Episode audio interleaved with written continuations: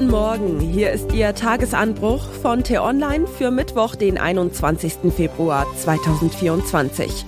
Was heute wichtig ist, dieser Politzoff ist lebensbedrohlich. Geschrieben von Annika Leister, politische Reporterin bei T-Online und am Mikrofon bin heute ich, Michelle Paulina Kolberg. Starten wir in diesen Tag mit einem etwas unangenehmen Gedankenspiel. Stellen Sie sich vor, Sie sind krank und müssen zur Behandlung in ein Krankenhaus.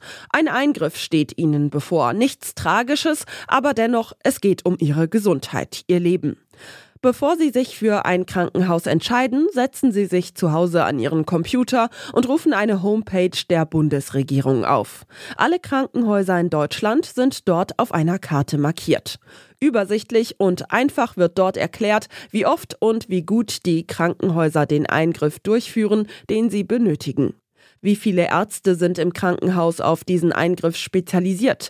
Wie oft kommt es zu Komplikationen? Wie häufig sterben Patienten? Wie häufig geht alles glatt? Eine Art Testsieger-Vergleichsportal, nur eben für Krankenhäuser. Sie sehen die Zahlen, die Bilanzen der Häuser, können vergleichen und für die Operation das Haus aussuchen, von dem Sie wissen, Sie sind in besten Händen. Klingt super? Wäre es auch. Derzeit aber läuft es in Deutschland in der Regel so. Wer krank ist, geht oft in das nächstgelegene Krankenhaus. Kilometer entscheiden, nicht die Qualität. Dabei können die Unterschiede zwischen den Häusern groß sein. Ebenso wie die Chancen der Patienten unbeschadet aus dem OP-Saal zu kommen. Viele Häuser nämlich bieten Eingriffe an, für die sie gar nicht die Spezialisten haben. Gesundheit als Glücksspiel. Die gute Nachricht, Gesundheitsminister Karl Lauterbach, SPD, will das ändern. Er plant eine transparente Übersicht der rund 1700 Krankenhäuser für Bürger im Netz.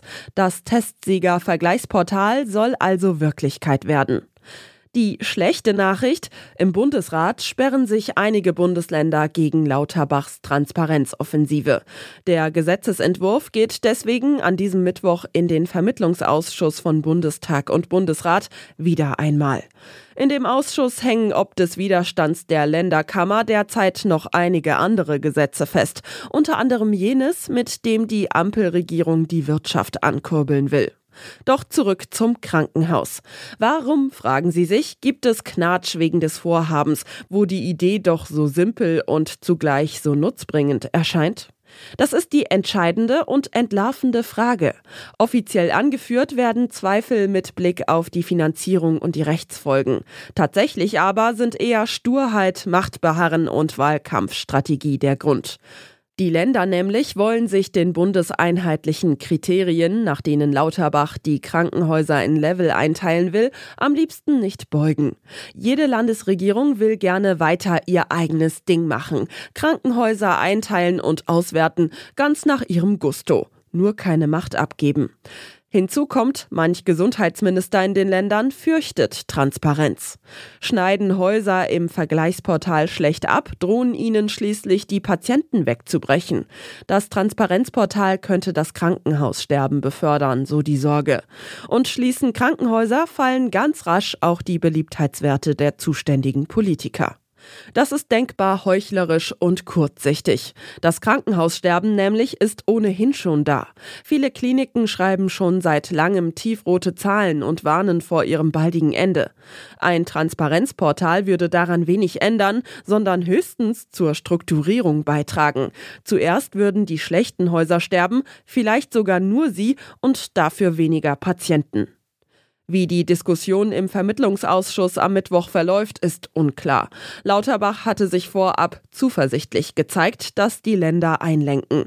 Experten im Bundestag aber sind skeptisch. Schon jetzt ist die Blockadehaltung der Länder kein gutes Zeichen für ein sehr viel größeres Projekt des Gesundheitsministers.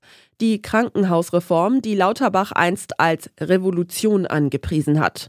Sie soll die Finanzierung der Häuser verändern, weg vom marktgetriebenen schnell schnell hin zu mehr Qualität und Fürsorge für Patienten, hin auch zu besseren Bedingungen für das gebeutelte Personal. Auch hier aber ist der Widerstand der Länder groß. So groß, dass Lauterbach bereits entscheidende Einschnitte vorgenommen hat. Das Transparenzgesetz ist eine Folge davon. Ursprünglich sollte das Vorhaben einfach Teil der Krankenhausreform sein. Lauterbach koppelte es aus, erhofft sich so größere Zustimmung und Mitwirken bei der Krankenhausreform. Leidtragende des ganzen Heckmecks sind am Ende Deutschlands Kranke und Krankenhäuser. Bleiben die Fronten zwischen Bund und Ländern so verhärtet, stehen ihnen düstere Zeiten bevor. Die Blockade der Länder muss ein Ende haben. Sie ist im wahrsten Sinne des Wortes lebensgefährlich. Was heute wichtig ist. Im Bundestag stehen Finanzminister Christian Lindner und Bildungsministerin Bettina Stark-Watzinger, beide FDP, in der Regierungsbefragung Rede und Antwort. Diskutiert wird außerdem über den geplanten Einsatz der Bundeswehr im Roten Meer. Mit bis zu 700 Soldaten will die Bundesregierung Handelsschiffe vor den jemenitischen Houthis schützen. Der Innenausschuss tagt ab 14 Uhr. Unter anderem wird es dort um die Tumulte in Biberach gehen, deren wegen die Grünen ihren politischen Aschermittwoch absagten. Außenministerin Annalena Baerbock, Grüne, reist zum G20-Außenministertreffen in Rio de Janeiro. Kurz vor dem zweiten Jahrestag von Russlands Angriff auf das Nachbarland steht dabei die Lage in der Ukraine im Fokus.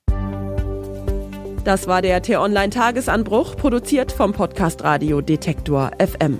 Immer kurz nach sechs am Morgen zum Start in den Tag. Vielen Dank fürs Zuhören und Tschüss.